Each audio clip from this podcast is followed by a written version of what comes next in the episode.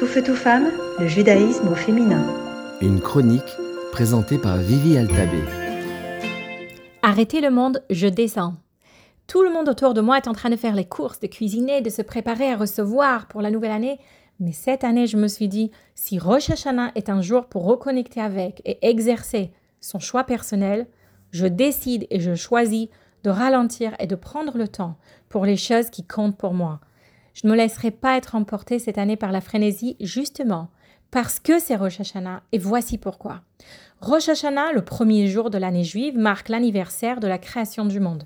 En vrai, étant le sixième jour de la création, ça marque l'anniversaire de la création de l'humanité. En ce jour, le monde juif, dans son ensemble, s'arrête quelques instants. Mais quel est le grand intérêt de Rosh Hashanah? Je veux dire, ça se comprend, les anniversaires sont importants. Mais pourquoi Rosh Hashanah est-il à ce point important? Disons simplement que les êtres humains sont importants. Ce qu'ils peuvent accomplir est important. Et c'est vrai qu'ils ne sont, comme le décrit Carl Sagan, que un parmi des millions d'êtres humains qui peuplent ce point bleu pâle. Juste une tâche, 0,00022% de l'univers visible. Et pourtant, un être humain est important. Un être humain, c'est un monde entier. Si Rosh Hashanah est un big deal dans la vie d'un juif, c'est pour qu'il se rende compte qu'il n'est pas le fruit d'hasard, victime de sa vie, une évolution de la matière ou le résultat inévitable d'une histoire d'amour entre ses parents.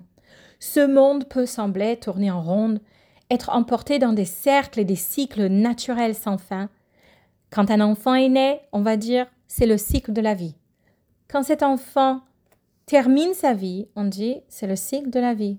Non et non. Dieu veut que vous sachiez que même dans ce monde naturel, dans son étendue de l'infini, il y a des fins et des débuts. On peut descendre de ce train. Vous pouvez recommencer. À tout moment, à tout âge, peu importe le nombre de fois que vous l'avez fait dans le passé, c'est un pass illimité d'opportunités. Rosh Hashanah, Arrête au milieu des cycles des saisons et vous souffle, recommencez. Le monde était créé pour votre arrivée. Vous êtes nécessaire, vous êtes important. Vos choix comptent et vous êtes profondément libre à définir votre temps ici.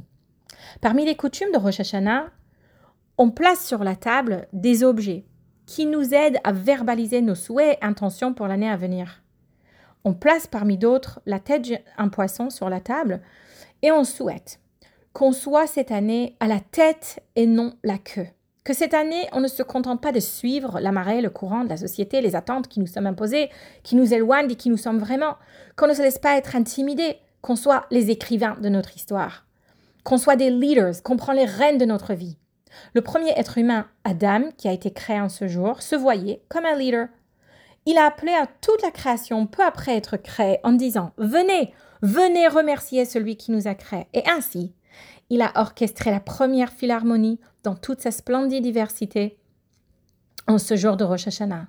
C'est un jour où on s'arrête pour se rappeler que ce petit point bleu pâle a besoin de nos bons choix, nos petites actions, notre sagesse et discernement pour utiliser ce bel univers comme une trompette, comme un chauffard pour chanter en harmonie à notre Créateur. Je vous souhaite ainsi qu'à vos proches une nouvelle année pleine de douceur, de santé et de bonheur. Shana Tova. Tout feu, tout femme, le judaïsme au féminin.